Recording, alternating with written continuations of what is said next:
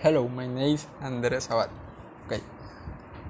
The owner of a company has a library where the librarian is familiar since he belongs to the family, but they keep a mystery that is not known with clarity, which as remedy and the look for a remedial so that everything is clear and the mysterious unknown that the company gets a result.